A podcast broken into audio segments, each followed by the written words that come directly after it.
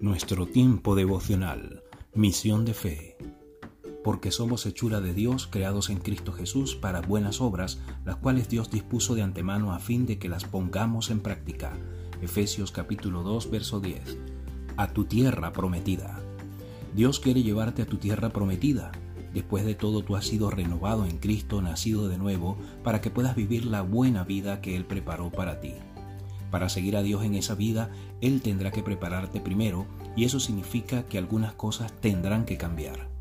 Ahora, no tengas miedo de la palabra cambio, solo significa que tú paras de hacer algunas cosas que has estado haciendo y comienzas a hacer cosas que no has hecho. Por ejemplo, deja de pensar pensamientos negativos y comienza a pensar positivamente. Deja que, de establecerte en tu zona de confort y sal de allí. Deja de postergar y comienza a aprovechar las oportunidades que surjan de parte de Dios. No es suficiente leer y hablar de la tierra prometida. Decide que vas a poseer tu tierra prometida. Dios es bueno, Él te llevará allí.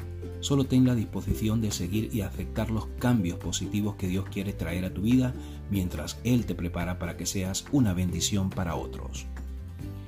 Señor, danos la paciencia para aceptar el cambio gradual que deseas realizar día a día en nuestros corazones, mientras nos preparas para ser una bendición a aquellos que nos rodean.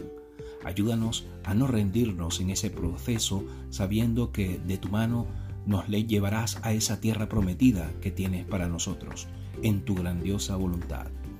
Iglesia Cristiana Misión de Fe en Algorta y en Bilbao Nuestras reuniones en Algorta, Avenida Salcido, bajo 7, parte trasera, y en Bilbao, calle Fernández del Campo número 24, Indauchu. Visítanos en nuestra página web www.icemisiondefe.es. Comparte este tiempo devocional con otros. Dios te bendiga.